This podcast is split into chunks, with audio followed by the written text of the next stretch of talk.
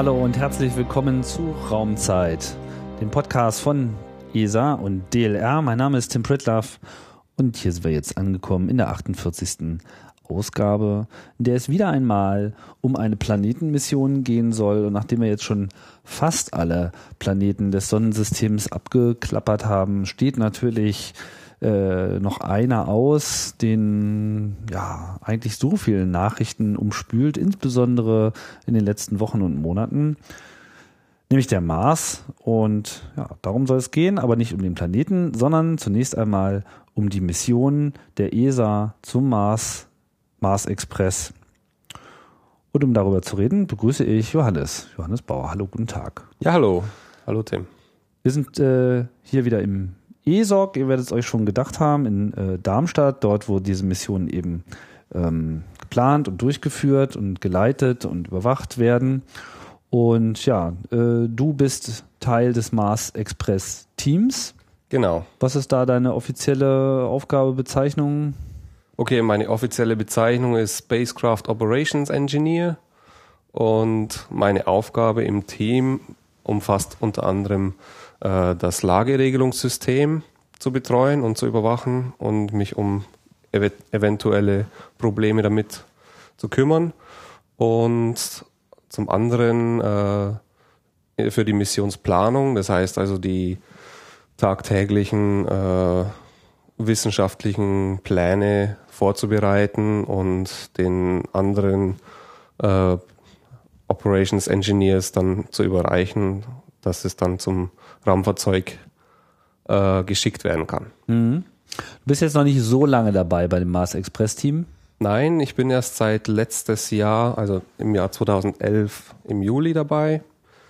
Hab davor aber auch schon ein, äh, war, war schon als Trainee in demselben Team und habe mich da schon mit äh, Lageregelung befasst vorher. Mhm. Und wie ist überhaupt dein, dein Weg so in, äh, in die Raumfahrtwelt äh, gelaufen? Was, also Mondlandung hast du wahrscheinlich äh, auch nicht mehr so richtig aktiv Nein, mitbekommen, nehme ich äh, mal an. Das waren eher meine Eltern, ja. ja. Nee, äh, ich habe vorher Physik studiert und habe das im Jahr 2006, äh, 2006 abgeschlossen, ja. Und habe aber während meines Physikstudiums die Gelegenheit gehabt, bei so einem ESA äh, Student Parabolic Flight mitzumachen. Und Parabelflug. Äh, Parabelflug, genau. Und Ja. das war also sehr interessant. Das hat mich auf die ESA gebracht, das hat mich mit der Raumfahrt in Verbindung gebracht. Vorher war ich, ich würde schon sagen, auch Raumfahrt begeistert. Das hat mir auch alles äh, imponiert und gefallen, aber ich hätte nie gedacht, da selber was damit zu tun zu haben, zunächst mal. Und dann seit dem Parabelflug, da war ich hin und weg. Das hat mich sofort fasziniert, das hat mich ergriffen. Da. Kann ich gut nachvollziehen. Ich hatte ja auch schon mal äh, die Gelegenheit und äh, Ja, das ist da ist man nicht mehr genauso, wie man hochgekommen ist. Genau. Und da ist mir dann zum ersten Mal dann auch die Idee gekommen, Mensch, ich könnte doch das zu meinem Beruf machen und versuchen, in die ESA irgendwie reinzukommen. Und habe mich dann informiert, wie man denn eigentlich so äh, in, den, in die Raumfahrtwelt einsteigen könnte. Und da gab es eben unter anderem die Möglichkeit, ein Studium zu machen, das nennt sich Space Master. Und Wo? das, also es gibt einen äh, zweijährigen Aufbau-Masterstudiengang von der Europäischen Union aus, von der Euro, ja, so ein Erasmus Mundus Studiengang. Der ist in Würzburg, fängt das an. Und man, es ist aber nicht nur in Würzburg, sondern äh, es geht über vier Semester und man kann sich, also man äh, ist da theoretisch bis an bis zu drei verschiedenen Universitäten. Und zwar, also in Würzburg müssen alle anfangen, ein Semester. Das zweite Semester äh, findet dann in Kiruna statt, im Norden von Schweden. Und im Da wo die dritten Rexos Semester und Bexos genau, genau, äh, da. Programme auch gefahren werden. Mhm. Genau. Also Kollegen von mir, die haben dann auch äh, an dem Bexus mitgearbeitet später für ihre Masterarbeit. Also die Ballon-Experimente hatten wir hier in der Ausgabe äh, 45 mal genauer äh, schon analysiert. Mhm. Mhm. Und nach dem Kiruna-Semester kann man sich dann aussuchen, äh, an welche von sechs Partneruniversitäten in Europa man dann äh, weitergeht für das zweite Studienjahr. Und dabei bin ich nach Toulouse gegangen. Die anderen Möglichkeiten wären gewesen, wieder zurück nach Würzburg oder in Kiruna bleiben oder nach Helsinki, Prag oder Cranfield in England zu gehen. Mhm. Und dann ja, bist du in Toulouse. Da bin ich nach Toulouse und habe dann meine Masterarbeit bei Estec in den Niederlanden durchgeführt. Hm, ist ja schon ganz gut rumgekommen. Ja, und danach habe ich mich eben für Jobs in der Raumfahrtbranche umgeguckt und bin dann nach einem kleinen Umweg als Trainee, als äh, German Trainee vom DLR aus mhm. äh, hier nach ESOC gekommen und habe beim Mars Express, Mars Express Flugkontrollteam äh, ein Jahr äh, absolviert als Trainee und dann Wollten auch gleich im Anschluss, genau, da gab es eine freie Stelle und das hat sich gut getroffen. Ah, super. Ja, kommen wir auf die äh, Mission selbst. Der Mars äh, bewegt die Gemüter, das merkt man immer wieder und in diesen Zeiten wo gerade auch das Mars äh, Science Laboratory, besser bekannt als Rover Curiosity, äh, gelandet ist, äh, merkt man mal wieder mal so eine, äh, ja, so eine emotionale äh, Wahrnehmung auch der Raumfahrt, die jetzt nicht unbedingt täglich stattfindet, aber die dann sich immer wieder festmacht an so bestimmten Sachen. Es macht immer so den Eindruck, dass Mars-Missionen da irgendwie einen besonderen Stellenwert haben. Ja, weil Mars-Missionen, denke ich, haben deswegen einen besonderen Stellenwert, weil der Mars ein äh, himmlisches Objekt ist, auf dem man wirklich auch, auf dem man wirklich auch landen kann und auf dem es was zu sehen gibt, wo Atmosphäre ist und äh, also der ist Zumindest von den ganzen Restatmosphäre ist ja, ja. Restatmosphäre, mhm. das was noch übrig ist. Mhm. Aber so von den ganzen Planeten und, und Monden, die es bei uns im Sonnensystem so gibt, ist das auch einer mit der interessantesten äh, und der erdähnlichsten, sage ich jetzt mal. Mhm. Ähm, also und auch halt noch relativ und leicht erreichbar, zu erreichen. Ja, erreichbar. Ja. In Griffweite sozusagen. Trotzdem hat sich die ESA da lange äh, äh, rausgehalten. So, die ersten Missionen zum Mars sind, glaube ich, von den äh, Amerikanern durchgeführt worden oder waren die äh, Russen? Glaub, also die, sind ja viele auch gescheitert. Ja. Also der Mars ist ja auch äh, ein Missionsfriedhof in gewisser Hinsicht. Ja. Viele haben es gar nicht erst äh, geschafft. Ich glaube, Russland hat so um die 15 Missionen äh, zum Mars geschickt. Teilweise auch nur Flybys dabei, aber die trotzdem 15 Missionen, die gescheitert sind und fünf Missionen, die dann entweder ein Flyby oder sogar eine Landung oder ein Orbit dann auch wirklich geschafft haben. Aber fünf aus 20, das ist schon ziemlich, eine ziemlich hohe äh, Fehlerrate. Mhm. Und bei den Amerikanern ist auch nicht immer alles glatt gegangen. Von daher kann Europa auch wirklich auf Mars Express sehr stolz sein, weil es war von Europa aus der erste Versuch, zum Mars zu fliegen und das hat dann auch gleich geklappt. Wenn auch nicht ohne Probleme, wenn wir gleich äh, auch nochmal genauer genau, analysieren ja. wollen. Probleme Trotzdem, also aber es war also schon was Besonderes, die, die Mars Express Mission für Absolut. die ESA. Absolut. Warum heißt das Ding dann Express? Tja, weil es schnell gehen sollte. Genau, weil es sehr schnell gehen sollte. Normalerweise brauchen äh, solche Projekte mehr als zehn Jahre äh, Vorbereitung von der ersten Idee, von, von den ersten Designstudien bis zum Launch dann letztendlich. Aber bei Mars Express war das nur im Zeitraum von etwa fünf Jahren. Und zwar hat es damals ja auch eine russische Mission gegeben, äh, die heißt Mars 95 und die ist fehlgeschlagen schon beim Start. Und es gab dann einige wissenschaftliche Teams, auch unter anderem europäische wissenschaftliche Teams, die ein Instrument an Bord hatten von diesem Mars 95. Und da kam dann die Idee auf, dass man eben einen europäischen Satellit basierend auf dem Rosetta, äh, auf dem Rosetta äh, Bus, ja, so nennt man da also das, den, sozusagen die Karosserie von dem Satelliten. Ja, Rosetta ist wiederum die äh, andere ESA-Mission, die wir hier auch bei äh, Raumzeit Ausgabe 20 schon mal besprochen haben. Da geht's halt, ja, der lange Weg zu den äh, zu den Kometen, um dort dann auch in Länder äh, fallen lassen zu können. Das äh, liegt jetzt zu diesem Zeitpunkt noch äh, vor uns, aber das war dann sozusagen die, die Plattform, die man sich gegriffen hat. Genau, die Plattform, so heißt. Und ist denn in, inwiefern war die so geeignet? Was, was hat die so, war, war, das die einzige, die da war oder war das sozusagen, hat sich das aus anderen Gründen angeboten? Naja, das war eine Plattform, die schon konzipiert war für, für äh, Deep Space Missionen. Äh, von daher bra brauchte man nicht mehr viel zu ändern, um jetzt äh, weit weg von der Erde zu fliegen. Mhm. Und ähm, ja.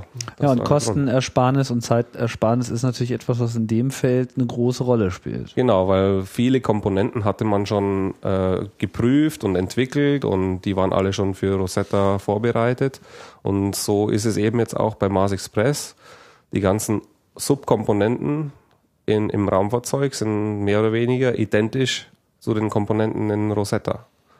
Mhm. Und auch Venus Express, was, wobei Venus Express mehr oder weniger eine fast identische Kopie von Mars Express ist. Genau, das hatten wir hier vor zwei Ausgaben schon. Da klang das schon, äh, schon an, dass man es da ja so richtig leicht gehabt hat. Nicht nur, weil man zum zweiten Mal von derselben Plattform äh, zehren konnte, sondern das auch von dem Instrumentarium äh, sehr ähnlich zu Mars Express war genau. und vor allem Mars Express schon mal alle Fehler machen durfte, genau. die man dann bei Venus Express dann erstmal ja so nicht aktiv bekämpfen musste. Ja, da bin ich jetzt sehr gespannt auf die äh, auf den Weg. Ähm, das heißt, es ging, ähm, wann ging es los? Der Start war 2003. Drei. 2. Juni 2003 von Baikonur Kosmodrom aus gelauncht. Und ja, dabei ging noch alles glatt. Allerdings musste man schon ziemlich gleich nach, dem, nach der Entfaltung der Solarzellen, der Solarpaneele feststellen, dass äh, wohl nicht die komplette, der komplette Strom zur Verfügung stand, den man eigentlich erwartet hat. Warum? Weil anscheinend bei der Herstellung des Satelliten ein Kabel vergessen wurde. Das, das ein Kabel. Ein Kabel. Ein einzelnes Kabel. Ein einzelnes Kabel, ja.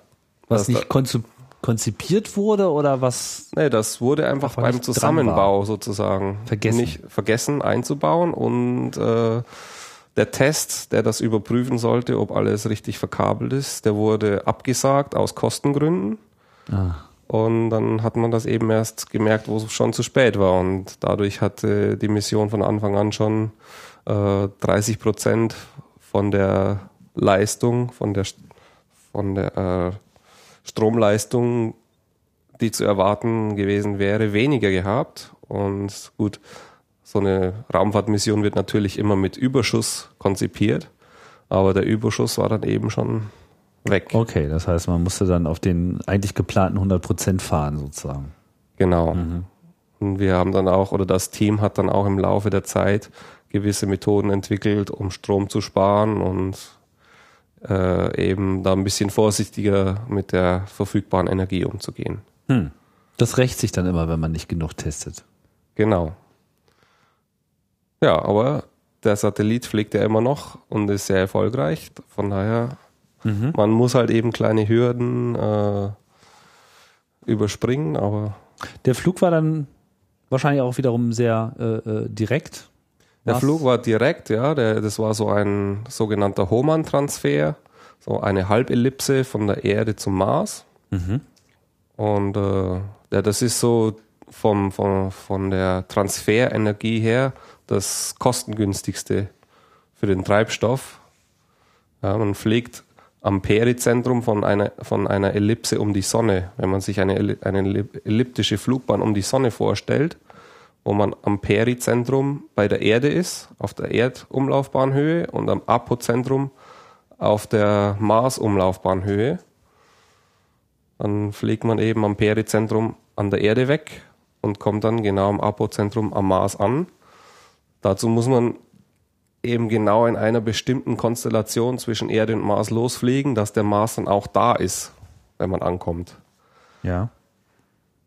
Perizentrum, Apozentrum, muss ich ja nochmal fragen, sind die, äh, die, die flachen und die, die, die, äh, genau, also, also die beiden die beiden Endpunkte. Endpunkte der Ellipse. Gegen, äh, genau, die, mhm. die auf der äh, Das heißt, man lässt sich sozusagen um die Sonne herumfallen und am Ende ist man dann da, wo der Mars dann sein wird. Genau, man muss nur bei der Erde, ein, muss erstmal sich aus dem Erdgravitationsfeld befreien und mhm. dann noch einen kleinen Schubs geben, mhm. um jetzt äh, auf eine Umlaufbahn zu kommen, die elliptisch ist und weg von der, von der Erdumlaufbahn geht. Ja.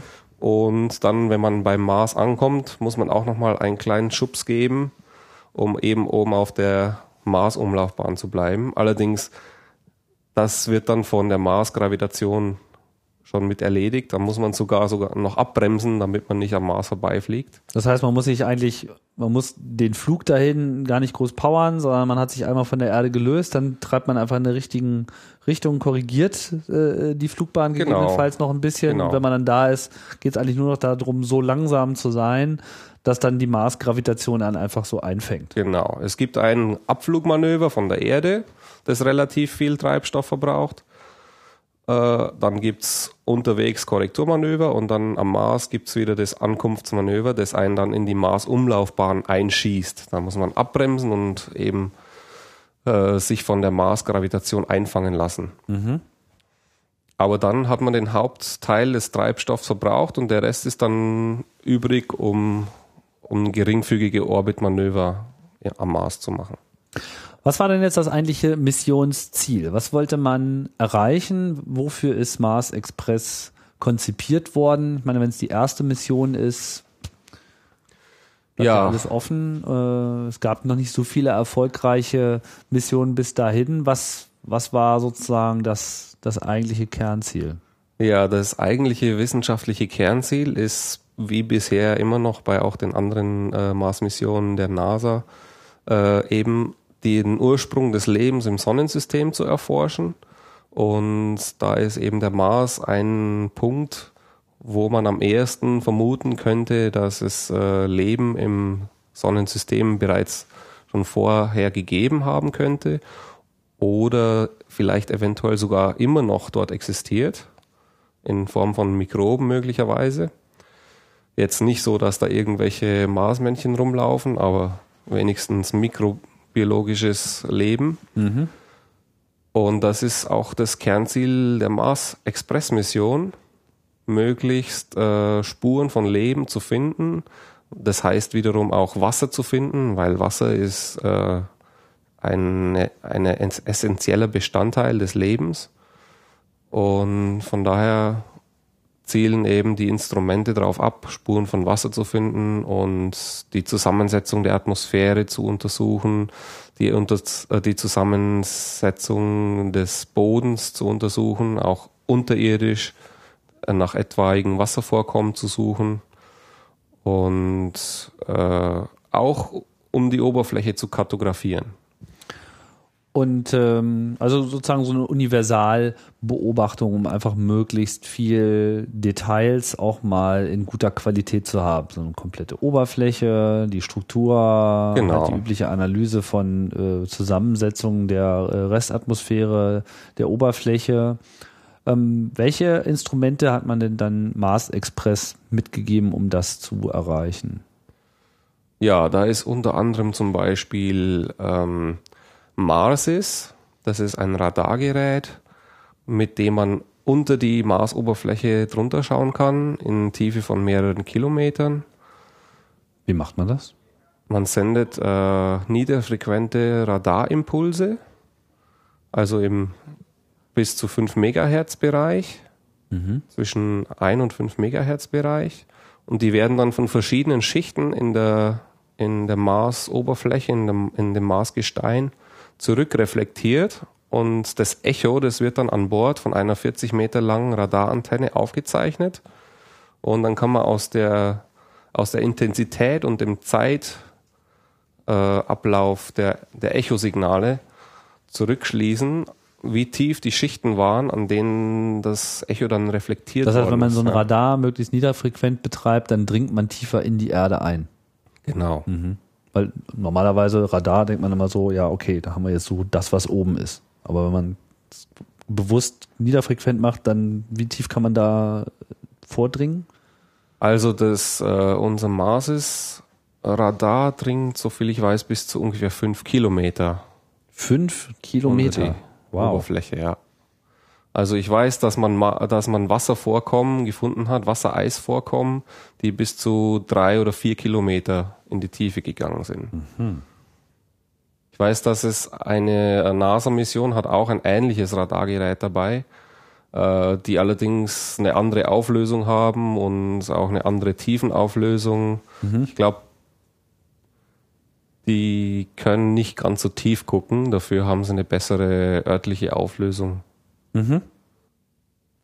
Also die können mehr unterschiedliche Schichten pro Zentimeter oder pro Meter jetzt sehen, aber dafür nicht ganz so tief gehen, während Marsis hat halt weniger Auflösung jetzt in der Gesteinsschichtenebene als dafür tiefer.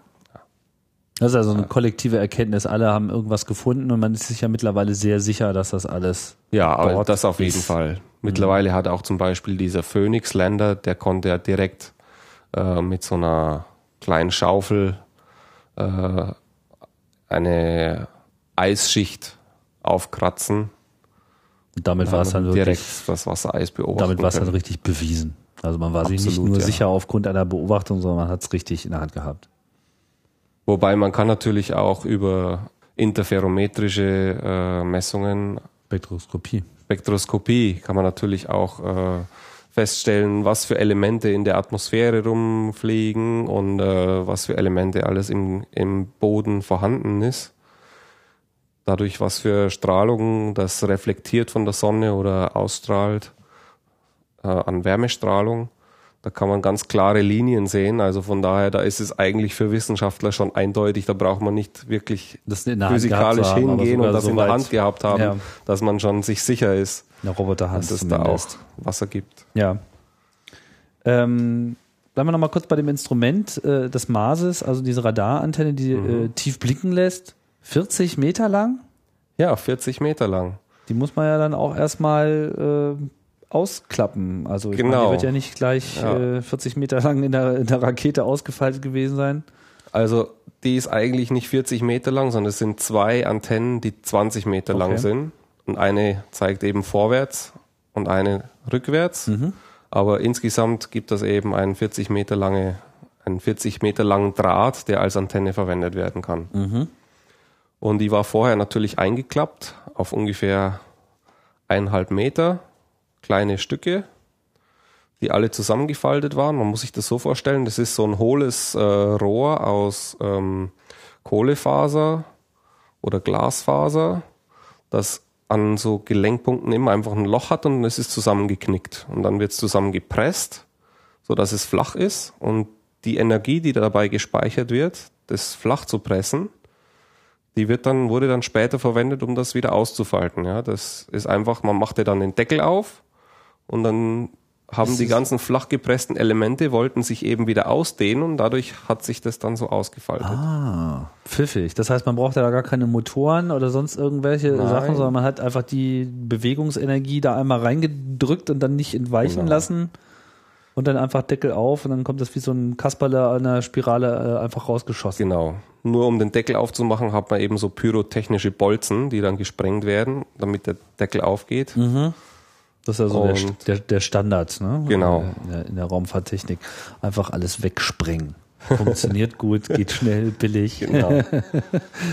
Aha. soll, äh und dann hat sich das Ding automatisch in so eine lange, äh, ich meine, wenn es da so aufgeht, dann kann es ja auch sein, dass es sich danach gleich wieder zusammenklappt. Rastet ja. das dann ein oder äh, was war da dir? Ja, das war nämlich dann auch das Problem. Ursprünglich war ja die gesamte Missionsphase von Mars Express nur auf äh, zwei Jahre gedacht. Also Hauptmission ein Marsjahr. Ein Marsjahr ist zwei Erdenjahre ungefähr. Und dann noch eine Extended, also eine erweiterte Missionsphase von einem weiteren Marsjahr.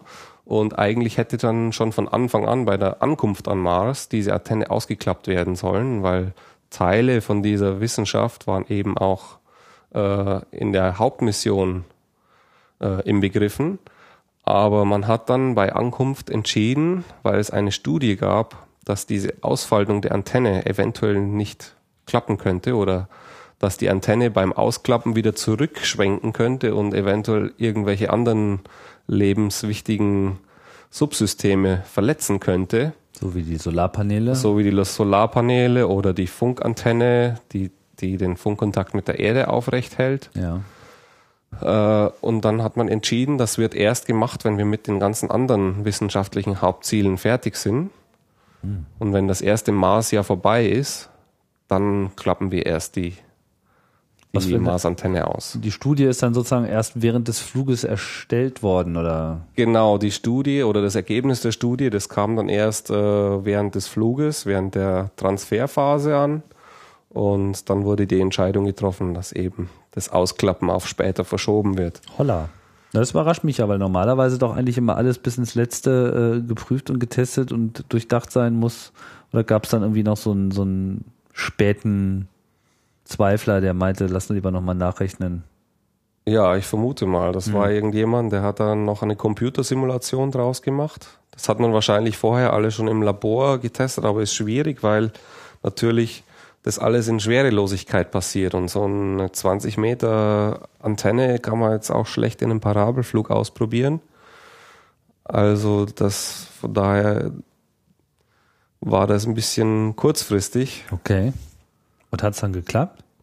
Ja, das hat dann geklappt. Allerdings konnte dann unsere Flugdynamikabteilung feststellen, nachdem das erste äh, das hat man also dann in Schritten gemacht. Ja. Immer erstmal den ersten 20 Meter Arm ausklappen, dann den zweiten 20 Meter Arm. Dann ist da noch so ein dritter kleiner Arm, der senkrecht zu, der, zu den zwei 20 Meter Armen läuft, mit nur sieben Metern. Die hat man alle so einen nach dem anderen ausgeklappt.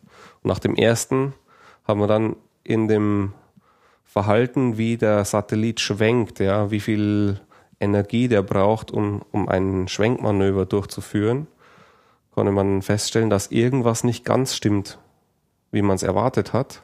Mhm. Und dass wahrscheinlich ein Segment von diesem, von dieser Antenne am Ende nicht ganz ausgeklappt war, sondern in so einem Winkel feststeckte. Ah.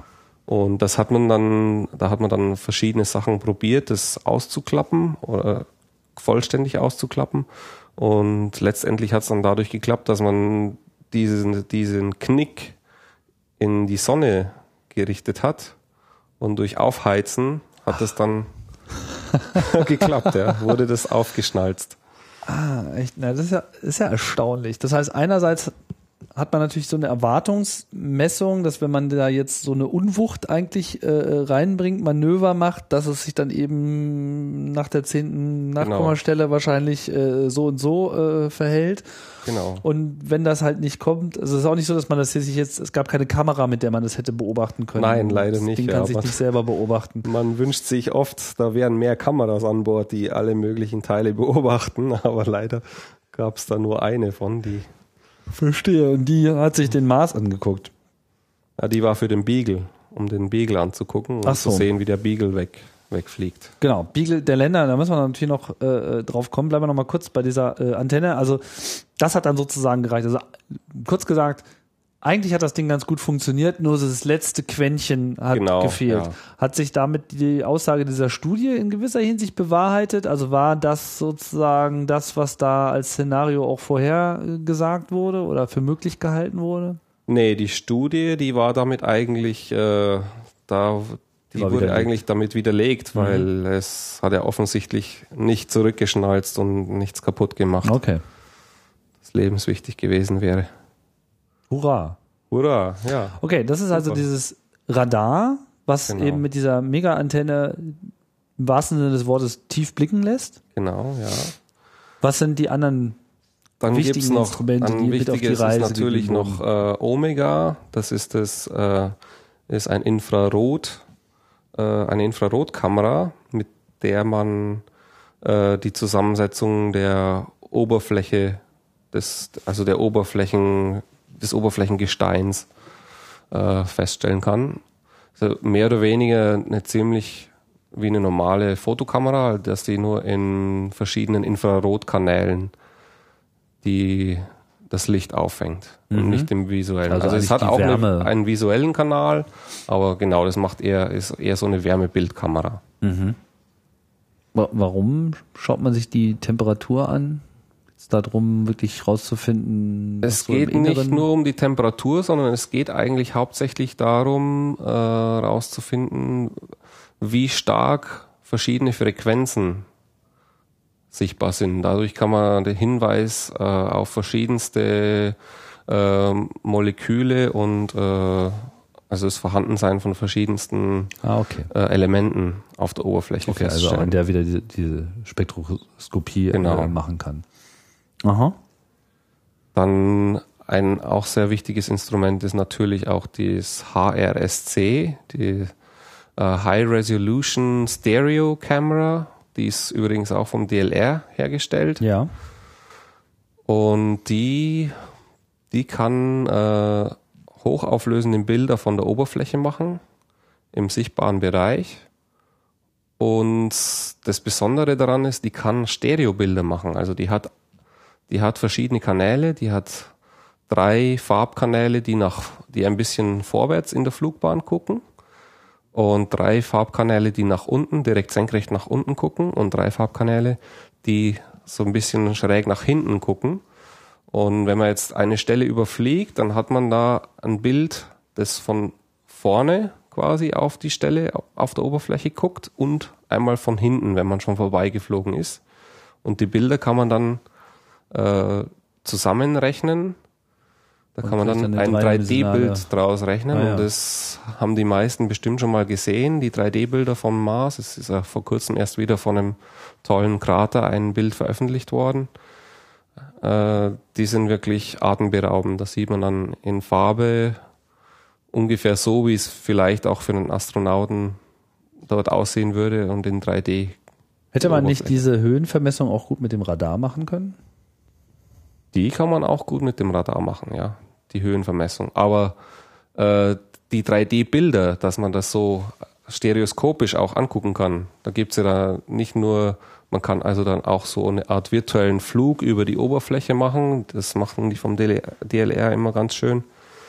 Da kann man dann, wenn, wenn man die Information hat über die dreidimensionale Oberfläche und dann auch noch das überlagerte Farb, die überlagerte Farb, äh, also man äh, hat halt nicht nur ein 3D-Modell, äh, wie man es mit Radar machen könnte, sondern genau. man weiß auch, wie es aussieht. Also man hat sozusagen richtig dreidimensionale Fotografie an der Stelle. Genau. Außerdem ist natürlich das Radar, wie ich vorhin schon erwähnt hatte, äh, es hat nicht so eine Oberflächenauflösung, sondern es hat mehr eine Tiefenauflösung. Mhm. Also da könnte ich jetzt nur wirklich äh, eine Aussage drüber treffen, wie hoch ist der Punkt genau unter mir, aber ja. nicht in, einer, in, einem zweidimensionalen Bereich, den ich, den ich mit einer Kamera angucke. Ja, das heißt, Kamera, mit der Kamera kriegt man genau. gegebenenfalls auch noch Überhänge, überstehende äh, Sachen mit. Ja, vor allem sieht man auch ein bisschen rechts und links und vorne und hinten. Mhm. Und nicht nur genau den einen Punkt, über dem ich gerade in dem Moment, wo ich das Signal mhm. geschickt habe, äh, drüber geflogen bin. Hier im Gespräch mit Tillmann Bohn, was ich hier vor äh, einiger Zeit über die Merkur hatte, äh, bemerkte er äh, auch an, dass die HSRC-Kamera, da haben wir uns nämlich, das war nämlich gerade in der Woche der Landung äh, von äh, Curiosity, äh, Aha, deswegen ja. war das natürlich dann auch gleich ein Thema in der Sendung. Merkte er auch an, dass die HSRC-Kamera ja auch die Bilder für diesen bemerkenswerten Trailer, der von der NASA produziert worden vor der vor der Landung verwendet wurden, dass das sozusagen dieses ganze Basismaterial ist, aus dem man jetzt diese hübschen Filmchen äh, machen kann. Ja, das ist so, ja. Die und was heißt hochauflösend dann konkret? Also wie hochauflösend okay. Äh, also ist das jetzt? Was ist hoch? Hochauflösend ist 10 Meter pro Pixel ungefähr jetzt bei dieser Stereokamera. Mhm. Ähm, das hängt aber allerdings auch von der Höhe ab, aus der man das Bild gemacht hat. Mars Express ist ja in einem hochelliptischen Orbit. Das heißt, der ist bei jedem Orbit fliegt er einmal ganz nah ran an den Mars auf bis zu 300 Kilometer und dann auch wieder ganz weit weg äh, auf eine Höhe von über 10.000 Kilometer. Mhm. Also es ist schon ein ziemlich gewaltiger Höhenunterschied, den der jedes Mal durchmacht. Und die Bilder, die werden normalerweise immer so nah wie möglich am, an der Oberfläche aufgenommen, also so 300 Kilometer. Aber im Laufe der Zeit hat sich der Orbit auch geändert. Also mal war das auch schon tiefer bei ungefähr 250 Kilometer Und von daher äh, ändert sich eben, ist die, die höchste Auflösung liegt etwa bei 10 Meter pro Pixel, aber äh, es kann auch mal 20 Meter pro Pixel sein, je nachdem, in welcher Höhe das Bild aufgenommen wurde. Mhm. Und dann hat das, hat die Kamera auch noch einen super hochauflösenden Kanal. Der kann allerdings keine 3D-Bilder erzeugen. Äh, die kann dann bis zu zwei Meter pro Pixel Bilder machen. Das ist schon relativ viel, wenn man aus 300 Kilometern Entfernung was äh, fotografiert. Und das ist auch alles im Einsatz. Also die SRC-Kamera, diese super, dieser Super Resolution Channel, der kann, der ist im Moment nicht mehr im Einsatz äh, oder noch nicht wieder einsatzbereit, weil da gab es ein, äh, ein kleines Problem mit unserem Massenspeicher und da mussten, mussten dann einige äh, Instrumentkonfigurationen an Bord geändert werden. Und darunter hat unter anderem auch dieser Super Resolution Channel gelitten, weil eine Stromversorgung an der jetzigen Konfiguration leider nicht angeschlossen ist. Ah, das heißt, man musste auf eine andere, auf so ein Backup-System ausweichen. Genau. Und das ist nicht äh, im selben Maße mit allem anderen vernetzt genau. wie das Original. Das liegt auch unter anderem daran, dass es eine Express-Mission ist und alles eben Schnell, schnell. schnell, schnell zusammengebaut worden ist und manche Sachen auch in letzter Minute noch eingebaut worden sind. Dieser Super Resolution Channel, der wurde auch nachträglich noch mit angebaut. Mhm. Und der ist eben dann auch nicht hundertprozentig kreuzverkabelt worden. Mhm. Weil dafür nicht die Zeit war. Weil die Zeit nicht dafür war, genau. Ah, ja. Hektisch, hektisch. Ja, aber man, man, kann ja nicht irgendwann starten, man muss ja auch genau. genau. das richtige Fenster treffen, weil sonst ist der Mars ja wieder weg. Genau, gerade mit diesen Hohmann-Transfers, da kann man nicht irgendwann losfliegen, da muss man genau im richtigen Moment starten, weil sonst würde die Reise bei weitem länger als sechs Monate dauern. Und dann muss man wieder zwei Jahre warten, bis der Mars äh, wieder genau. eingeholt wurde. Genau. Oder einen wieder. Nee, Erde ist er wird, ja. wird von der Erde eingeholt. Ja. Genau. Ähm, vielleicht nochmal zu dem Orbit. Ich erinnere mich auch gerade jetzt wieder, äh, Venus Express hat ja auch so eine hochelliptische Bahn. Da ist es sogar, glaube ich, noch ein bisschen extremer. Da ist noch extremer, ja. Ähm, wobei es bei Venus Express so ist, dass äh, man immer am Nordpol äh, nah dran ist.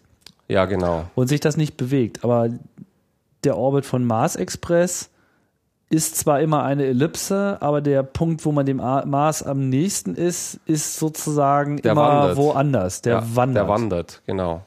Und zwar, Mars Express ist auch in einer polaren Umlaufbahn. Das heißt, wenn man den Mars durchschneiden würde in der Ebene, in der sich Mars Express immer um den Mars rumbewegt, dann wäre der Pol ganz nah an diesem Schnittpunkt dran. Mhm. Ja. Mhm. Aber der Punkt, wo Mars Express immer am nächsten an Mars dran ist, der wandert immer so rum, vom Nordpol zum Südpol, zum Nordpol zum Südpol. Also das Ding und eiert. So weiter. Und das, genau, das eiert. Und das Wie lange braucht er für einmal rum? ungefähr neun Monate. Ich meine, wie, äh, wie lange braucht er für einen Orbit? Für einen Orbit sieben Stunden. Sieben Stunden. Genau. Und nach diesen sieben Stunden ist er so gefühlt wie weit mit seinem nächsten Punkt weiter marschiert? So, so, ein, so ein bisschen oder Ah, ganz, ganz woanders? bisschen, ganz oder bisschen. Ganz bisschen. Also Okay, die, der Breitengrad ändert sich nur ganz bisschen, Ja. aber der Längengrad ändert sich natürlich gehörig, weil der Mars selbst dreht sich genauso schnell wie die Erde etwa. Also Mhm. der, die, der Mars-Tag ist, 24,6 ist, sind es, glaube ich. Genau. Hm? Etwas länger als der Erdentag. 20,6 Stunden. 40 Minuten mehr sind es, glaube ich. Hm? Hm, ist gut möglich, ja. Und deswegen die sieben Stunden, da passt das nicht, ja. Das gibt dann keine, keine Resonanz wirklich. Hm? Also wir haben schon vorher wurde, wurden Resonanzorbits geflogen mit verschiedenen äh, Resonanzparametern, also nach wie vielen Tagen oder nach wie viel Orbits sich die gleiche Stelle äh, wiederholt. Stelle wiederholt, über die man drüber fliegt. Aber mittlerweile haben wir einen sogenannten äh, Free Drift Orbit. Da wird also einfach geflogen, wie es von der Physik her kommt. Da muss man dann auch nicht den Orbit ständig nachkorrigieren. Ah, verstehe. Das heißt, man, man überlässt es sozusagen ein bisschen dem dem Zufall oder der, der, der freien Genau. äh, Gestaltung durch die Kräfte, die dort eben wirken. Aber nach so Wahrscheinlichkeitsrechnung kommt man dann halt eigentlich überall mal auch irgendwann vorbei. Genau, genau. Ah ja, dass man das gar nicht groß planen muss. Das heißt, äh, sieben Stunden einmal rum, man kommt dann immer wieder irgendwo anders näher ran, dort wird dann fotografiert, Blitzlicht, Gewitter, sozusagen der Aber Mars das- Spotlight und dann setzt man das daraus zusammen. Genau. Das kann man aber relativ gut im Voraus berechnen, wo der Satellit wann sein wird. Und die Wissenschaftler, die nehmen das dann auch her, um schon teilweise vier Monate im Voraus zu planen, wann, wo sie jetzt welches Bild machen wollen. Der Länder, Beagle, ist so ein bisschen in Vergessenheit geraten. Äh, man kann es ja gleich sagen, nicht zu Unrecht, weil es ja, Ja. misslungen ist. Das heißt, es gab nicht nur die eigentliche, äh, den eigentlichen Satelliten, der jetzt äh, nach wie vor erfolgreich den Mars äh, umrundet, sondern man war ganz kühn und hat gesagt, okay, wir wollen jetzt auch noch was abwerfen. Was war denn der eigentliche Plan? Und was ist schiefgegangen? Der eigentliche Plan war, dass man eben ein Landungssystem hat, das unter anderem dazu dient, äh, die, die Erfahrung zu sammeln und, und die, die Technologie auf den Prüfstand zu stellen, dass man auf dem Mars landen kann. Und zum anderen natürlich auch direkt aus erster Hand Gesteinsproben zu haben und äh, den Boden zu untersuchen. Äh, der hat ja auch unter anderem einen kleinen Bohrer dabei, der Beagle. Das war so eine kleine Scheibe, die sich, die dann so äh, vier, vier äh, kreisrunde Solarpaneele ausgeklappt hätte, wenn sie denn sicher gelandet wäre. Und dann hätte sich so ein kleiner robotischer Arm ausgefaltet und mit einer Kamera dran und, äh, und einem Bohrer und so weiter. Ja, und das hat halt leider, da hat halt die Landung leider nicht geklappt. Eigentlich weiß man gar nicht genau, welcher Teil der Landung nicht so äh, ganz genau geklappt hat, weil der Beagle hat ja während, so sobald er von Mars Express abgekoppelt war, äh, war kein Funkkontakt vorgesehen vom Missionsdesign her bis zur erfolgreichen Landung. Die es dann ähm, nicht gab. die es das dann heißt, nicht gab. Man Das hat das Ding abgeworfen und seitdem war nichts wieder von ihm zu Genau. hören. Da gibt's noch diese kleine Kamera, die, die wir jetzt als, auch als Mars Webcam äh, verwenden. Die sogenannte VMC. Äh, die, die hat dann noch Bilder von dem Beagle gemacht, nachdem er ab, abgekoppelt war. Und noch im bis er dann so, noch im Flug, ja, bis er dann auch so zu einem kleinen Pünktchen verschwunden ist. Und das war das Letzte, was man von dem Beagle je gesehen und gehört hat. Also vermutlich wird er schon auf der Oberfläche angekommen sein, weil sehr viele andere Optionen gab es wahrscheinlich nicht. möglicherweise etwas zu schnell angekommen Und dabei kaputt und dabei gegangen. kaputt gegangen. Ja. Schade. Es kann, gibt da eine Reihe von Dingen, die fehlgeschlagen sein können. Es können die äh, Fallschirme können nicht aufgegangen sein. Es kann sein, dass äh, von den Ballons, der hat ja so ein Ballonpolster-Landesystem äh, gehabt, dass da welche nicht aufgeblasen sind. Aber das kann man alles nicht nachvollziehen. ist natürlich ein bisschen schade, ne? wenn Ja. man dann noch nicht mal weiß, woran es jetzt eigentlich äh, gelegen hat. Aber ni- nichtsdestotrotz ist ja Mars Express an sich ein sehr erfolgreiches, ähm, eine sehr erfolgreiche Mission geworden. Ja, durch die vielen dreidimensionalen, hochauflösenden Fotos, die man auch sehr oft äh, sieht. Und außerdem, weil eben auch äh, Wasser nachgewiesen wurde von dem Satelliten. Also für, für eine erste Mission schon mal gar nicht, äh, gar nicht so wenig. Und vor allem lebt das Ding ja auch immer noch. Also Genau, ist für ja das, dass es sozusagen nur noch alles für- nicht vorbei. Nur für vier Jahre vorgesehen war. Äh, jetzt fliegen ja mittlerweile schon über neun Jahre. Äh, ist das eigentlich schon eine ganz gute Leistung. Ähm, es gibt ja nicht nur den Mars, sondern der Mars hat ja, was viele nicht so, glaube ich, immer so auf dem Zeiger haben, hat ja auch noch einen Mond. Genau. Phobos, Der hat eigentlich noch zwei Monde, zwei. Phobos und Deimos. Ah ja, Allerdings, das ist ja noch einer. der Deimos ist, Noch kleiner. ist noch kleiner als Mhm. der Phobos. Sind eigentlich nicht so richtige Monde, so, also wenn man das so als Erdenmensch Ja. mal sagen darf, so, also so ein richtiger Mond ist das ja nicht. Der ist ja noch so nicht mal genau. rund. Ja noch, da war ja noch nicht mal einer drauf. Genau. Ja, der äh, äh, scheint sich da auch sehr zu äh, wehren, erobert zu. Ja, der Russland wollte ja da eine Landungsfähre hinschicken. Die hat es leider nicht weiter hinaus über, über den er Erdorbit hinaus geschafft. Die ist leider wieder zurück auf die Erde gefallen. Die russische Pechsträhne mit dem Mars Ja. hält leider an. Leider. Spielt der Phobos für Mars Express in irgendeiner Form eine Rolle? Ja, Phobos spielt eine sehr große Rolle für Mars Express. Und zwar der Phobos fliegt auf einer Umlaufbahn von ungefähr 4000 Kilometer Höhe über der Marsoberfläche. Mars Am Express ja Äquator. auch.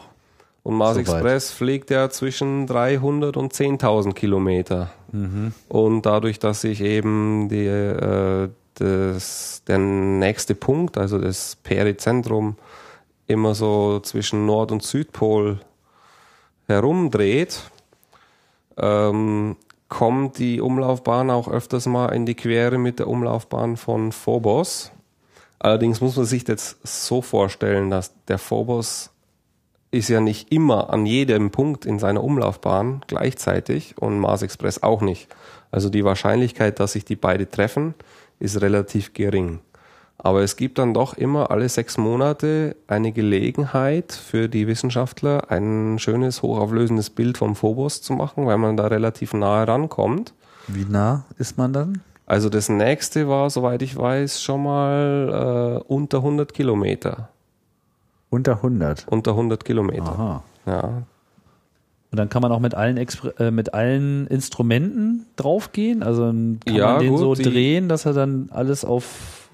diejenigen, die, äh, die üblicherweise auch die Marsoberfläche fotografieren, die kann man auch alle auf den Phobos verwenden.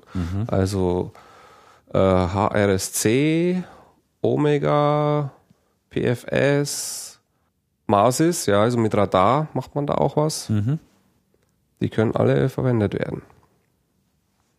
Ja, ich sehe gerade so ein paar Fotos, die kann ich jetzt äh, nicht ausreichend beschreiben, aber sieht so ein bisschen aus wie eine Kartoffel. Ja, das ist das häufigste, die häufigste Aussage, die man so hört. Ja, Ja, das Phobos sieht aus wie eine Kartoffel. Passt das ganz stimmt. gut. Passt sieht, auch, ganz gut. sieht auch ein bisschen aus wie so ein Stein, so, aber ist halt so ein bisschen Ja. kartoffelartig äh, geformt. Also es ist wirklich, wirklich mehr so ein Trabant als ein Genau. richtiger Mond. Der hat auch, der hat auch ziemlich viele Krater. Manche sind sogar so groß, dass man, dass es den, die Oberfläche so verformt, dass, weil der Krater schon fast halb so groß ist wie der Mond selber. Sprich, Mars Express liefert so einen, einen konstanten Datenstrom, seit es, seit es dort äh, herumfliegt. Ja, Und äh, ist sozusagen, also wie, wie, wie lange geht das so noch, noch weiter? Also ist das, äh, tja, also das. wovon äh, hängt das, jetzt ab? Das also hängt Im Wesentlichen lebt er von seinen Solarzellen, das ist die einzige Energiequelle. Oder gibt's Genau, noch ne? es gibt auch noch andere Energiequellen. Äh, und zwar, es gibt auch noch äh, Treibstoff an Bord, der regelmäßig dazu verwendet werden muss, um die Schwungräder äh, zu entladen. Ja, also der Mars Express, der bewegt sich, der rotiert, um jetzt ein bestimmtes Instrument an eine bestimmte Stelle zu zeigen oder auch um die, um die Funkantenne zur Erde zu richten. Äh, der bewegt sich da mit äh, Schwungrädern. Ja, das funktioniert über das Impulserhaltungsgesetz. Ich drehe ein Schwungrad an, mache das schneller. Damit dreht sich Mars Express in die andere Richtung, im Gegensatz zu dem Schwungrad. Und da sind vier Stück drin. Damit kann man das komplette Raumfahrzeug in alle Richtungen steuern. Allerdings gibt es äußere Einflüsse, die jetzt versuchen, den Satelliten mal hierhin und mal dahin zu drehen. Und das wird dann von den Schwungrädern auf, ausgeglichen und die nehmen dadurch Energie auf von außen, die man wieder zurücksetzen muss, weil die haben natürlich nicht unendlich viel äh, Kapazität. Die können nicht unendlich schnell oder auch, die sollen auch nicht zu langsam laufen. Ja. Und dafür braucht man regelmäßig, macht man ein kleines Manöver, muss dann mit den Steuerdüsen quasi dann gegenhalten, wenn man die Schwungräder wieder auf einen bequemen, in einen bequemen Lau Drehzahlbereich fährt. Ah, verstehe. Hm. Ja, das ist das eine. Also das, da Treibstoff. Also was sind das so für, für, für Ereignisse? So ist das so ein Vorbeiflug an Phobos? Erzeugt das solche Energien? Äh, Phobos eher nicht, aber dadurch, wir fliegen ja jeden, jeden Orbit einmal ziemlich nah an Mars vorbei. Okay. Das erzeugt die, okay. eine der Hauptenergien.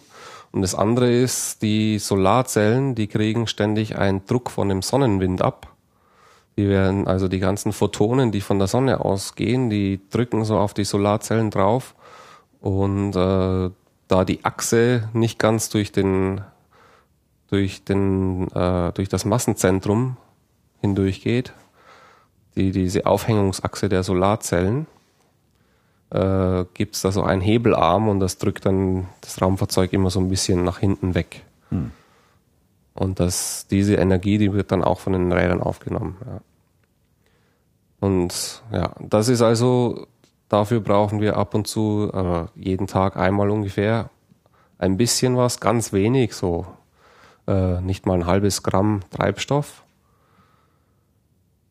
Und das ist also definitiv eine Ressource, die irgendwann mal nicht mal eventuell ein halbes Gramm. Nicht mal ein halbes Gramm, ja. Das ist wow. So fein kann man das dosieren. So fein kann man das dosieren, ja.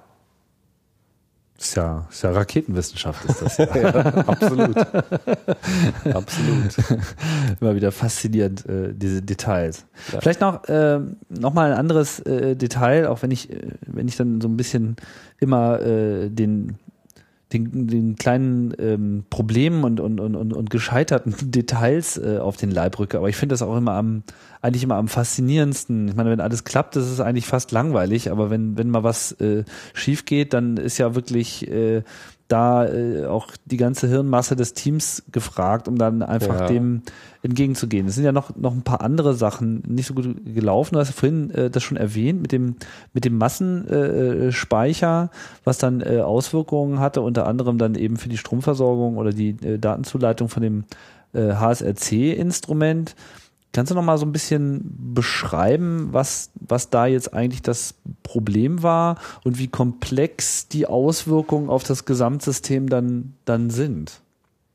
Ja, und zwar, wir hatten unser Massenspeicher, der hat so einen, so eine Controller, Controller-Chip, der das, der die Speicherbänke dann anspricht.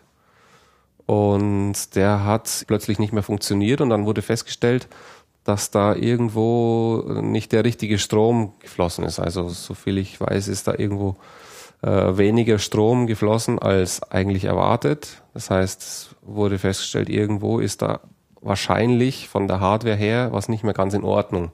Es hat zwar dann wieder funktioniert, nachdem man das äh, neu gestartet hat, also Strom abgeschaltet, wieder neu starten, wieder alles von vorne aufspielen, die ganzen äh, Dateien und so weiter.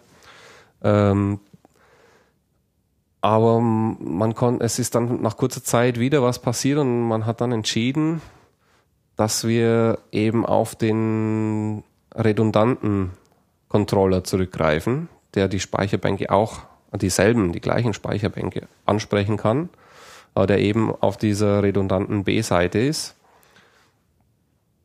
Und äh, das hat wiederum zur Folge gehabt, dass man einige der Instrumente auch auf die B-Seite umschalten musste, weil die nicht kreuzverkabelt waren. Äh, das heißt, man war sozusagen zwangsläufig gezwungen, das Backup eines Instruments zu nehmen, was eigentlich gar nicht kaputt war, genau, damit es genau. überhaupt seine Daten noch abliefern genau. kann. Verstehe. Mhm. Und ja, und dann hat uns der zweite Controller allerdings auch noch Probleme bereitet. Mhm. Und zwar haben wir festgestellt, dass die Kommunikation zwischen dem Hauptcomputer und dem Controller ab und zu mal eine, einen kleinen Aussetzer haben kann. Und der Hauptcomputer, der reagiert da ziemlich allergisch drauf. Der äh, bringt dann das Raumfahrzeug sofort in einen Safe Mode. Wenn der eine Anfrage an den Computer stellt, äh, gib mir mal den nächsten Befehl, den du gespeichert hast, äh, gespeichert hast, nee, an den Massenspeicher, ja. Weil unsere gesamte Befehlsliste, ähm, das Raumfahrzeug muss ja, muss ja ferngesteuert sein, wegen der Zeit, Dauer, äh, Dauer zwischen dem, zwischen Erde und Mars. Es muss alles genau programmiert sein. Das heißt, wir geben einen Zeit, äh, eine Zeit, äh, eine Timeline, ja, eine, geben wir vor. Auch so ein Fahrplan. Genau, halt, so was wie ein was Fahrplan, ja, soll, wo? Hm. genau alles nach äh, minutiös und, und sekundengenau geplant ist, welche Befehle wann ablaufen müssen. Und der Speicher, der diese, diese ganzen Befehle speichert, der befindet sich auch auf dem Massenspeicher. Und der Hauptcomputer muss dann eben vom Massenspeicher immer wieder fragen, gib mir mal die nächsten paar Befehle, die ich jetzt gleich ausführen muss. Und wenn der da mal nicht rechtzeitig antwortet, der Massenspeicher, dann sagt der Hauptcomputer, hier ist irgendwas ganz, ganz faul. Ich kann so nicht weitermachen, weil ich nicht sicher sein kann, dass alles sicher abläuft, dass ich alle Befehle gekriegt habe, die, die vom Ja. Boden her einprogrammiert worden sind. Und wenn da einer fehlt, kann, das könnte ja theoretisch einen gravierenden, äh, irgendein gravierendes Problem zur Folge haben. Also schaltet dann erstmal auf Sicherheitsmodus und sagt, ja, irgendwie, irgendwas stimmt nicht mit meinen Komponenten. Und ich schalte jetzt den kompletten Satellit in einen äh, Sicherheitsparkmodus.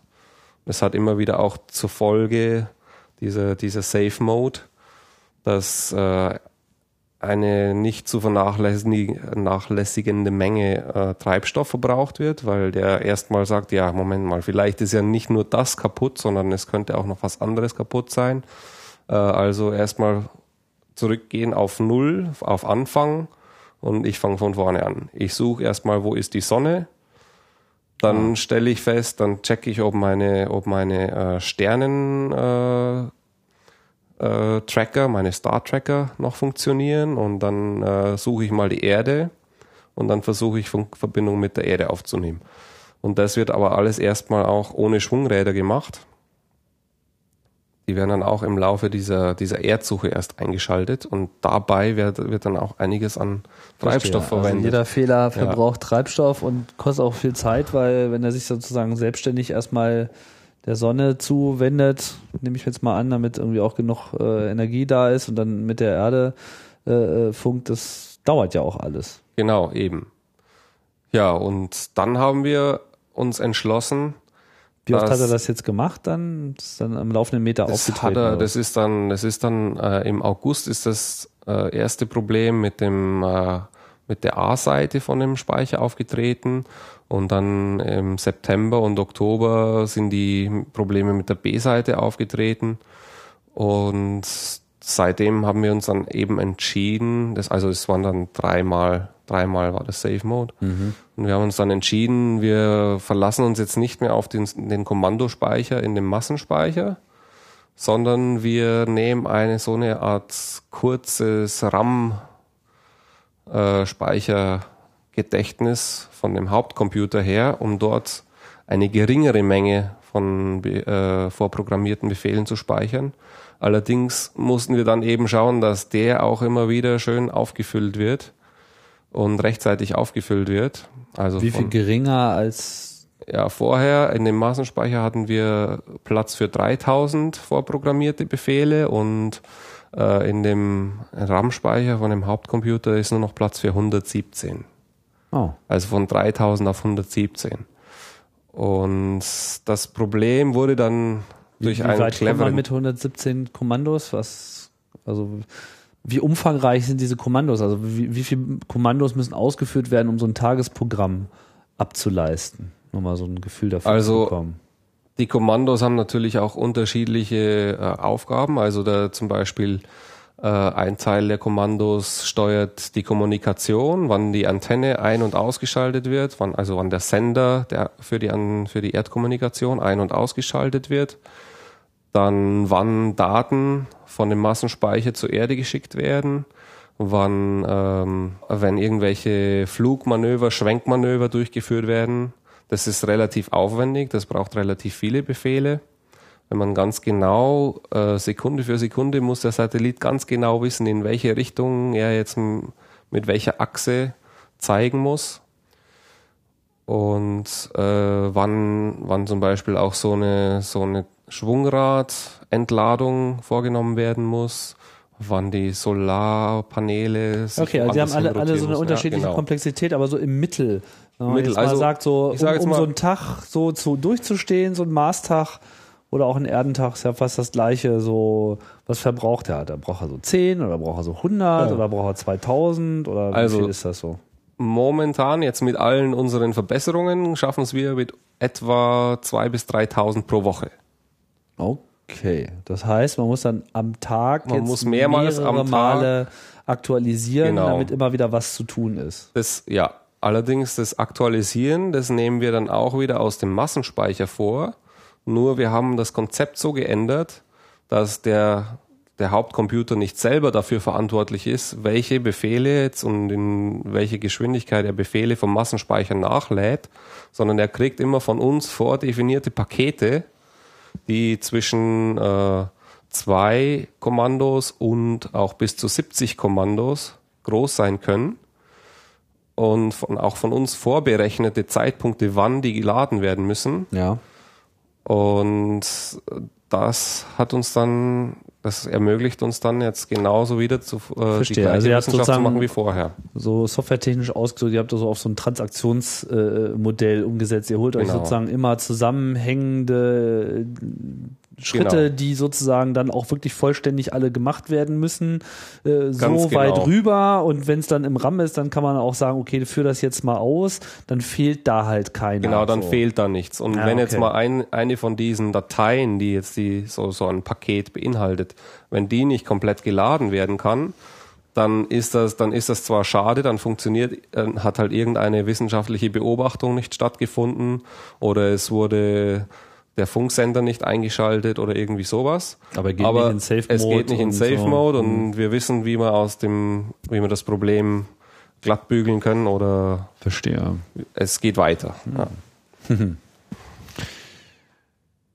Ähm, jetzt ist da ja eine Menge los am Mars. Das ist ja jetzt nicht so wie, was weiß ich, wo ist gerade wenig los. Venus, ja, also sehr viel fliegt nicht äh, herum, nur beim Mars ist ja, ist ja richtig Alarm. Also da sind ja allein zwei Fahrzeuge äh, jetzt auf der Ja. Marsoberfläche noch unterwegs. Ähm, es gibt von äh, der NASA noch äh, zwei weitere Satelliten, die äh, Ja, genau. den Mars um, Zwei weitere. umfliegen. Den ähm, MRO, Mars Reconnaissance Orbiter und dann, äh, wie heißt der andere, Mars Odyssey. Mars Odyssey. Ja. Ähm, wie ist da die, zu, also inwiefern betrifft einen das, dass sozusagen noch, noch andere Missionen da sind? Wie sehr tauscht man sich da mit der NASA aus? Macht da jeder so sein Ding oder stimmt man äh, sich da auch in irgendeiner Form auch äh, ab und übernimmt gegenseitig Sachen? Es gab ja jetzt auch so äh, gerade um die Landung von Curiosity würde mich auch mal interessieren, wie das gelaufen ist. Da äh, viel Zusammenarbeit. Was, was hat das Ja. für einen Einfluss? Ja, also da es gibt schon Abstimmung und das findet auf verschiedenen äh, in verschiedenen Ebenen statt. Also normalerweise macht macht hier jeder sein Ding, aber wir verwenden zum Beispiel auch die Bodenstationen der NASA aus dem Deep Space Network DSN der NASA. Die die bekommen wir zur Verfügung gestellt teilweise. Und also in der Woche drei bis vier Kontakte jedenfalls haben wir über solche DSN-Antennen mit unserem Mars Express. Und da ist eben teilweise so, dass die, dass wir zwar zuhören können, was unser Satellit zu uns sagt, aber wir können keine Kommandos schicken, weil die gleiche Antenne zur gleichen Zeit gerade für ein anderes NASA-Raumfahrzeug, sei es ein Lander oder ein Fahrzeug oder ein Orbiter zu sein. Äh, aber jedenfalls die äh, sogenannte Uplink-Kapazität, um jetzt Befehle hochzuschicken, die da geht immer, kann immer nur einer. Ja. Ja, da, das geht nicht. Ja, da kann voll. man, können nicht mehrere Stau, gleichzeitig sprechen. Sonst, Stau auf der Ja, Mau- genau. Marsautobahn. Aber zuhören kann man, kann man mehreren gleichzeitig. Da Okay. gibt's verschiedene äh, Verschlüsselungs- oder wie sagt man da, Codierungsverfahren, sodass dass es verschiedene Kanäle gibt, die sich Mhm. nicht in die Quere kommen. Aber Senden ist schwierig. senden ist schwierig, da geht immer nur einer. Gut, aber ihr, verwendet ja auch genauso die, äh, ESA-Systeme, Genau, S-Track etc. Da haben wir immer volle Sende, Sendekapazität.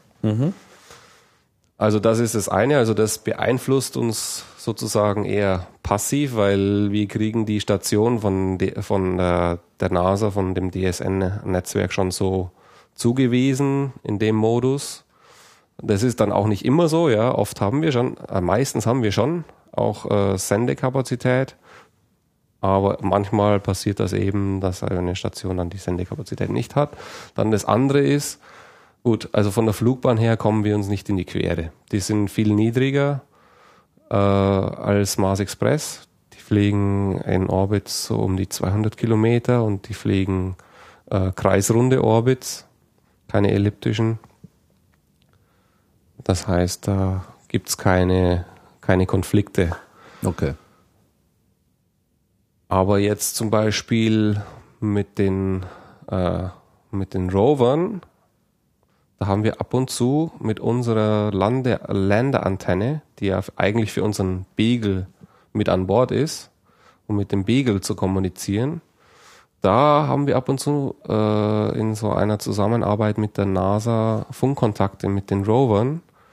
Und das ist gedacht, um jetzt eben zum Beispiel, wenn die NASA ein Problem mit einem ihrer Orbiter hat und die keinen Funkkontakt mit ihren Rovern aufnehmen können, dann ist das gesamte ähm, Malwerk quasi schon schon in Bewegung, dann weiß man, weiß jeder schon, wie er das machen muss, um jetzt über Mars Express einen Funkkontakt zu dem Rover herzustellen. Ist, hat das auch schon stattgefunden oder ist das jetzt nur so eine theoretische Vorbereitung für den Fall? Nein, nein, das äh, hat schon stattgefunden. Das hat auch schon, also jetzt vor der vor der Curiosity Curiosity Landung schon stattgefunden, dass wir mit dem mit Opportunity und Spirit ab und zu mal kurze Funkkontakte hatten.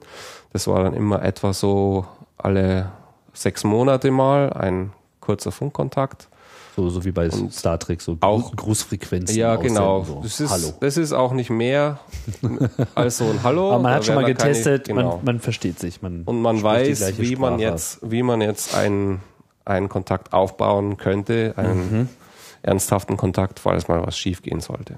Schon so ein bisschen Internet eigentlich. Ne? Ja, ist schon ein bisschen sowas wie ein Mars-Internet, genau. Nicht schlecht. Ja, mit Curiosity hatten wir auch schon äh, Funkverbindung. Mhm. Es wurden sogar auch schon Testkommandos zu Curiosity hingeschickt von Mars Express aus. Und bei der Landung natürlich von Curiosity, jetzt habe ich ja vorhin schon erzählt, wie das bei dem Beagle gelaufen ist, dass man während der Landung keinen Funkkontakt hatte mit dem, äh, mit dem Lander äh, und dadurch auch nicht genau weiß, wann und in welcher Flugphase was schiefgelaufen ist. Und dabei haben wir eben der NASA auch mitgeholfen, jetzt bei, bei der, bei der atmosphärischen, bei dem atmosphärischen Eintritt in die Marsatmosphäre und bei der kompletten Landesequenz immer auf der Frequenz von Curiosity mitzuhören. Zwar haben wir also nicht wirklich Datenempfang, aber zumindest die Funkfrequenz abgehört und da gibt's dann auch so, so verschiedene Töne, die da gesendet werden, um verschiedene Flugphasen zu markieren. Und das wurde alles da mitgehört und äh, so, sozusagen auch als ein Sicherheitskanal, falls jetzt einer von der von den NASA-Orbitern nicht so wie geplant die Landung mitverfolgen konnte. Mhm. Die Landung war ja jetzt relativ äh, reibungslos, aber wäre halt jetzt was äh, schiefgegangen, hätte auch Mars Express gegebenenfalls zur Analyse beitragen können. Genau. Man hätte dann quasi noch einen dritten Blickwinkel zu, zusätzlich zu der, dem Odyssey und, also Mars Odyssey und dem äh, MRO gehabt, um jetzt genau zu analysieren, was denn wirklich War, schiefgelaufen war wäre. denn das jetzt so getimt, dass wirklich alle drei Orbiter da auch äh, in der Nähe waren? Ja, das wurde sogar dann schon auch äh, lange im Vorfeld wurde unser Orbit so angepasst, dass wir, dass das dann auch genau zu dem richtigen Zeitpunkt äh, Mars Express über der Landestelle über die Landestelle drüber fliegt.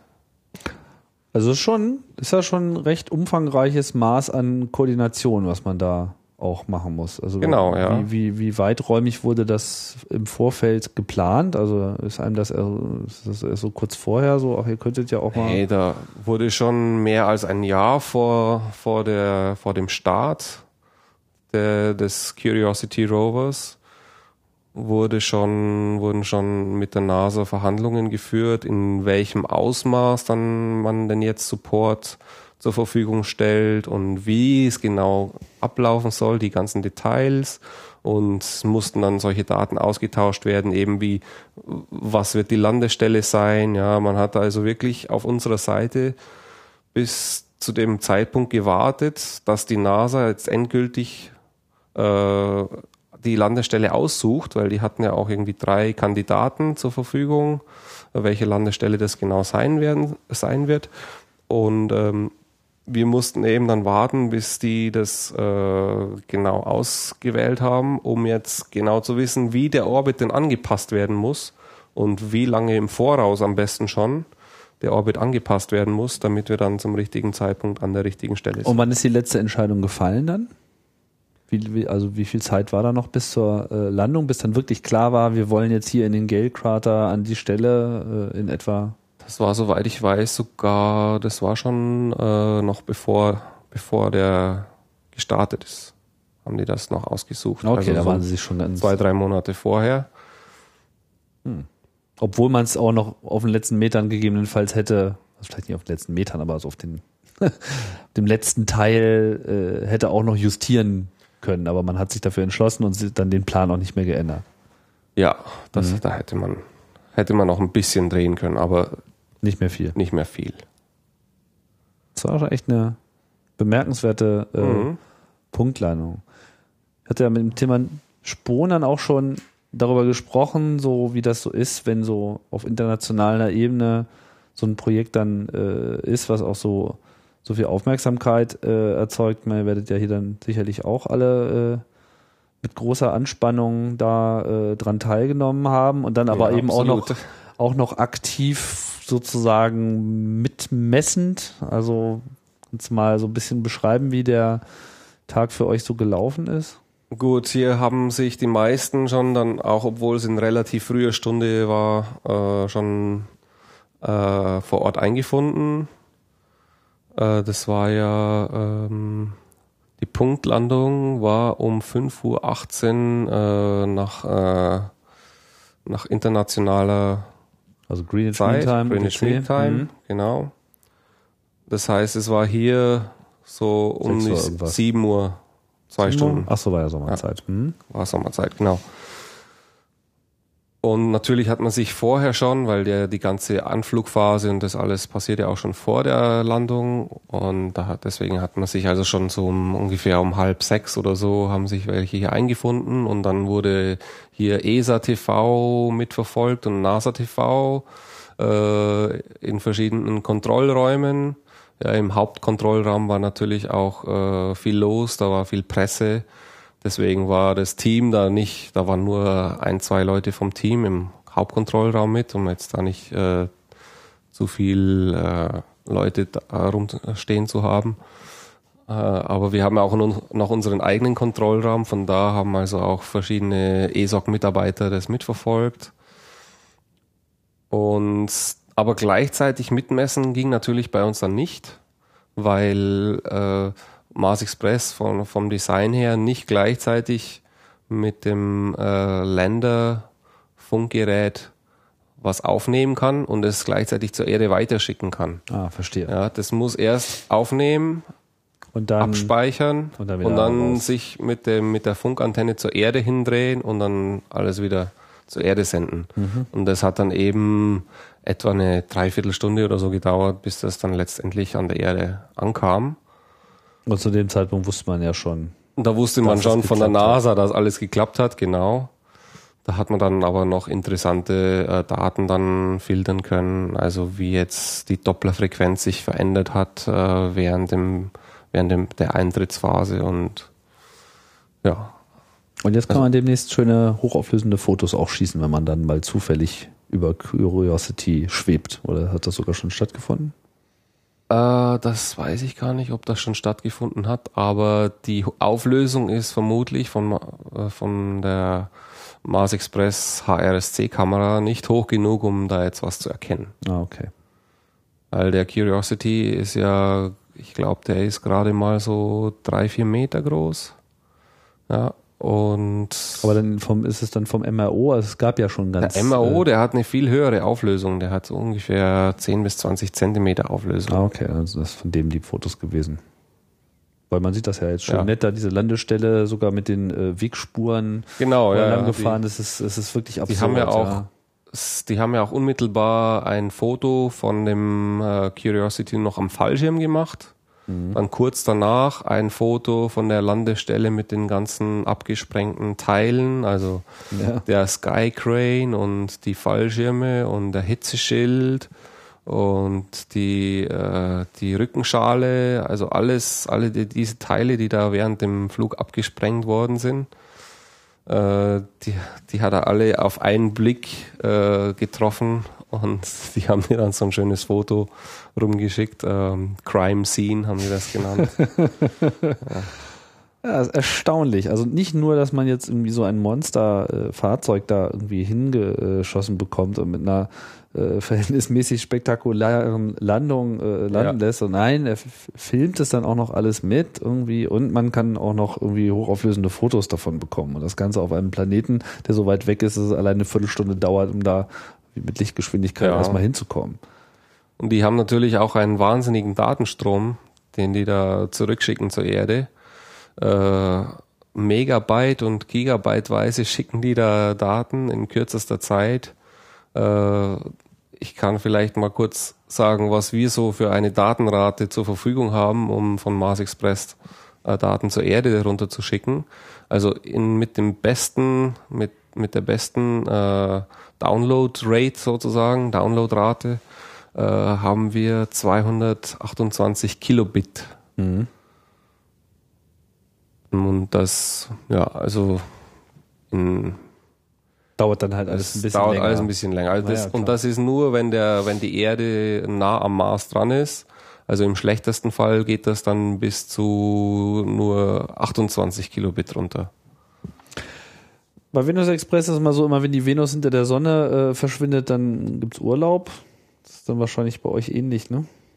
Ja, also Urlaub nicht wirklich. Es gibt hier noch äh, viele andere Sachen am Standort zu tun. Ja. Äh, man muss äh, Reports schreiben, äh, Dokumente herrichten, man muss am Kontrollsystem arbeiten und äh, Simulationen durchführen und so weiter. Äh, von daher gibt's nicht wirklich Urlaub, aber Das ist auf Der- jeden Fall eine Pause. es gibt eine, ist eine so, so eine Art Betriebspause jedenfalls, weil der Satellit macht eine Pause. Ja. Das Raumfahrzeug selber macht eine kleine Pause von der Wissenschaft. Äh, Es ist so, dass die, die das Funksignal, äh, das kann von der Sonnenatmosphäre beeinflusst werden, wenn der Mars also quasi von der Erde aus gesehen hinter der Sonne vorbeifliegt oder relativ nahe an der Sonne vorbeifliegt. Da ist dann nur noch im, äh, in der nächsten Annäherung nur noch ein halbes Grad ungefähr zwischen Mars und Sonnenrand. Und da, da, da das Signal dann eben nicht, nicht mehr gewährleisten kann, dass man, dass man Befehle sicher zum Raumfahrzeug transportieren kann und dass man vor allem die wissenschaftlichen Daten, die der Satellit dann aufnimmt, dass man die dann auch sicher zurück zur Erde bekommt, ohne, ohne irgendwelche äh, verstümmelten Daten. Deswegen gibt's dann eine fünfwöchige Pause, wo der Satellit einfach nur in Warteposition, in so, sozusagen Parkposition, äh, immer mit der Antenne zur Erde gerichtet, äh, einfach nur abwartet, bis die Zeit vorbei ist. Man macht dabei allerdings trotzdem noch Wissenschaft, indem das Funksignal von der Erde aus immer beobachtet wird, wie das jetzt, wie die Qualität von dem Funksignal ist. Ja, es werden also regelmäßig Testbefehle, so Art Ping-Befehle zum Raumfahrzeug geschickt und es wird dann an Bord aufgezeichnet, welche angekommen sind. Und von der Erde aus kann man dann auch noch die Antwort sehen, falls der Ping-Befehl angekommen ist und die Antwort zurückgeschickt wurde. dann kann man da auch also drauf schließen, wie jetzt die Hin- und Rückverbindung funktioniert hat. Wie das Wetter gerade so in ist. verschiedenen sozusagen. Phasen. Genau. Ja, haben wir es jetzt eigentlich, oder? Alles. Ja. Noch was ganz äh, Dringendes vergessen, was äh, du gerne noch erwähnt äh, haben möchtest, was wir so ausgelassen haben? Äh, fällt mir jetzt auf Anhieben nichts ein. Na gut, dann machen wir den Sack jetzt zu. Gut, danke. Vielen Dank für die Ausführungen hier äh, zu Mars Express. Und ähm, ja, vielen Dank fürs Zuhören. Hier geht's dann bald weiter und äh, sicherlich kein Geheimnis. Wir werden dann als nächstes uns mal den Mars äh, als solchen mal ein bisschen äh, näher anschauen und vielleicht auch äh, schon ein bisschen erfahren, was die neueste Mission noch so an äh, zusätzlichem Wissen äh, angereichert hat. Ja, aber bis dahin vergehen jetzt erstmal wieder noch zwei Wochen. Ich sage Tschüss und bis bald bei Raumzeit.